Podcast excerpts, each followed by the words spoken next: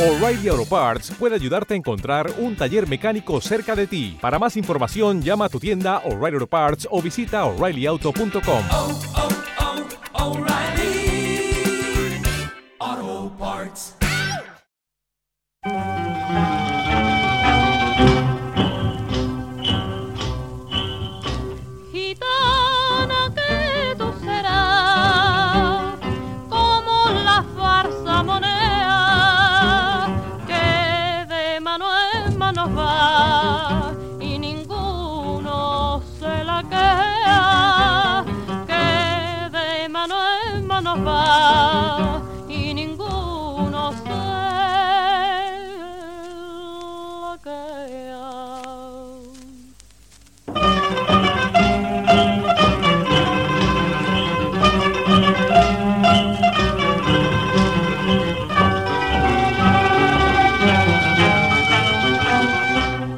Las informaciones que hay en este podcast han sido recogidas de páginas web y noticias relacionadas que siguen disponibles en distintos periódicos y televisiones online donde trataron las noticias de los sucesos que voy a contaros. Asimismo, las grabaciones sonoras que podréis escuchar durante el episodio son emisiones de cadenas públicas tratadas como citas a los eventos de los que se hablarán durante el programa. Enrique Cornejo se había convertido en un delincuente habitual en Jaén. El 27 de diciembre de 2016 entró tranquilamente en el supermercado Día de la calle Sedeño en esta localidad. Estuvo deambulando entre los pasillos como cualquier otro cliente, y las personas que allí se encontraban trabajando no sospecharon en ningún momento que ese hombre les iba a dar problemas. ¿Qué problemas iba a darles Enrique si para ellos era un cliente habitual? La cajera lo vio pasar varias veces por los pasillos sin coger nada, pero no era una imagen extraña, ya que suelen ver a clientes buscando un producto en específico sin preguntar a los trabajadores dónde lo ubican. Todo fue normal hasta que escuchó un grito de una compañera y observó que el detenido le había colocado una navaja enorme en el costado. Quiero el dinero que tengas ahí, gritó señalando la caja. La abrió y cogió un puñado de billetes, no más de doscientos euros, según constataría en la denuncia presentada en la comisaría, y salió de allí como alma que persigue el diablo, cobijándose en casa de su madre. Tres horas después, la policía se presentaba en la casa de Cornejo para detenerlo. No solo las cajeras del supermercado lo reconocieron sin ninguna duda como el hombre que entró allí y que sacó el arma blanca, sino que su imagen también aparecía en las grabaciones efectuadas por las cámaras de seguridad del negocio. En un primer momento el sospechoso se negó a salir de la casa, sin embargo terminó por entregarse en la comisaría. El martes fue puesto a disposición del juzgado de instrucción número uno de Jaén, en funciones de guardia durante esta semana y sería enviado a prisión preventiva acusado de un delito de robo con violencia e intimidación. Además, unos días antes lo había hecho también en otro supermercado, exactamente el 19 de diciembre. Enrique era un hombre que había tenido un paso continuado por la cárcel desde hacía ya muchos años.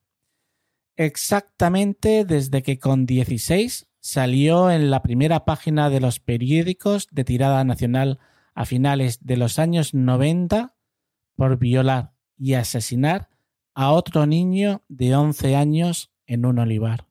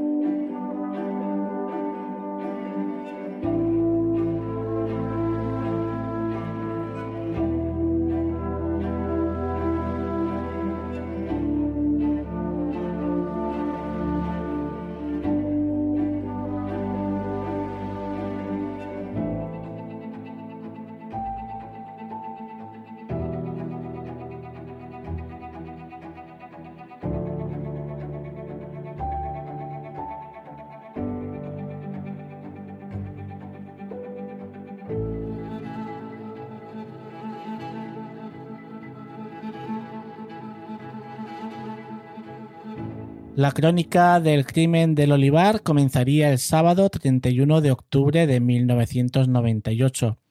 Esa mañana dos jóvenes, Enrique Cornejo y Antonio Aguilar, encontraron junto a un olivo a las afueras de Jaén el cuerpo de un niño. Cuando se acercaron, vieron que había sido apuñalado una y otra vez en pecho y espalda. En la cara se podían ver también cortes. El niño de 11 años, metro y medio de estatura y 40 kilos, estaba junto a una gran piedra con la que le habían destrozado parte del cráneo. El cuerpo se encontraba en una zona limpia. Antonio portaba camiseta blanca, pantalón marrón, un arete en la oreja izquierda y una pulsera de cuero. Cuando la policía llegó al lugar, encontró la funda de un machete. ¿Te está gustando este episodio? Hazte fan desde el botón Apoyar del podcast de Nivos. Elige tu aportación y podrás escuchar este y el resto de sus episodios extra. Además, ayudarás a su productor a seguir creando contenido con la misma pasión y dedicación.